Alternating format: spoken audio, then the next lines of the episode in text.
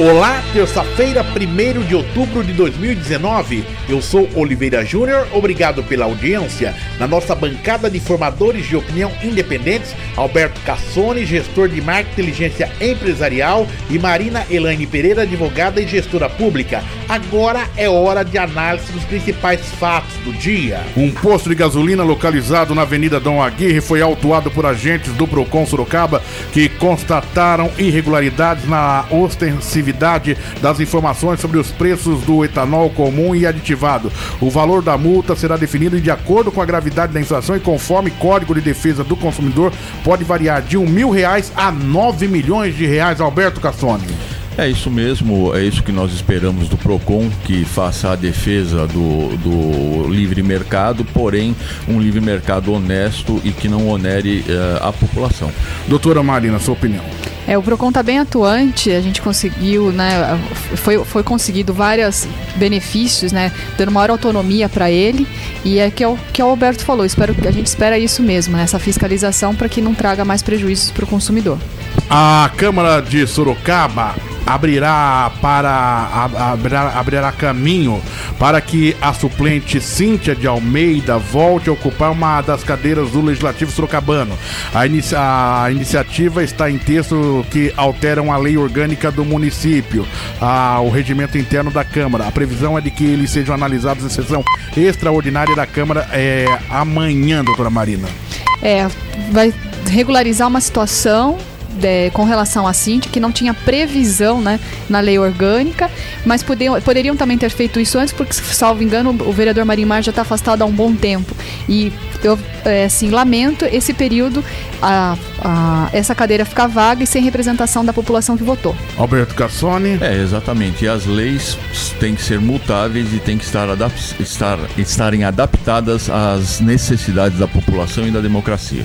Os jovens sorocabanos estão adiando o sonho de completar logo 18 anos para tirar a carteira nacional de habilitação CNH e dirigir o próprio carro. Segundo dados do Departamento Estadual de Trânsito de São Paulo, a média mensal de emissão da primeira habilitação na cidade caiu cerca de 31,3% na comparação dos dados de 2018 e 2019.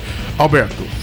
É, sinal dos tempos, é, existem novas formas aí de, de, transporte surgindo e talvez isso, eu espero que seja realmente não a crise, mas isso que esteja causando essa, essa mudança de comportamento no jovem. Doutora Marina.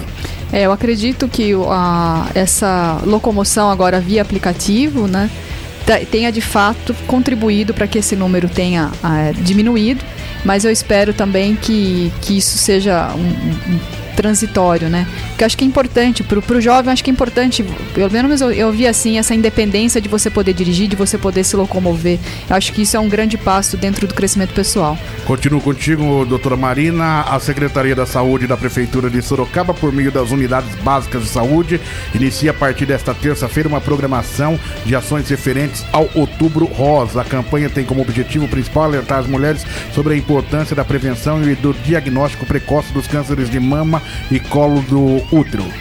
É, todo mês né, de outubro, embora seja é, tenha um destaque maior para o mês de outubro por conta do Outubro Rosa, mas as programações são contínuas e tanto também investimentos para que esses exames sejam realizados. Tanto que houve uma é, diminuição significativa nos exames de mamografia, no tempo de espera para esses exames e para trazer né, a conscientização da população cada vez mais da importância de se fazer esses exames rotineiros e identificar essa doença quanto antes. Roberto Cassone, já vou para outro assunto com você. O Censo Turístico Cultural no bairro da Chave, em Votorantim, será feito pela Prefeitura no próximo sábado, a partir das 13 horas. A proposta é levantar informações que possam auxiliar em futuras políticas públicas de formação cultural e desenvolvimento do turismo. Com certeza, isso é uma atividade essencial para a cidadania e a população de uma comunidade. É, saber aproveitar os recursos e gostar dos, dos, dos, recursos.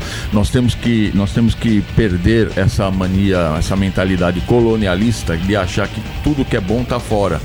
E na verdade nós temos que, que enaltecer o que nós temos aqui eh, a, na nossa vizinhança. O governo do, do estado, inclusive, né, Oliveira, ele está fazendo essa, é, um programa incentivando o turismo regional, justamente como o Alberto colocou, para que a gente tenha os olhos voltados para cá e fomente também a economia local. RMS Podcast, análise dos principais fatos do dia. Na nossa bancada de formadores de opinião independentes, Alberto Cassone, gestor de marketing inteligência empresarial, e Marina Elaine Pereira, advogada e gestora pública. RMS Podcast, três edições diárias, de manhã ao meio-dia e no final da tarde.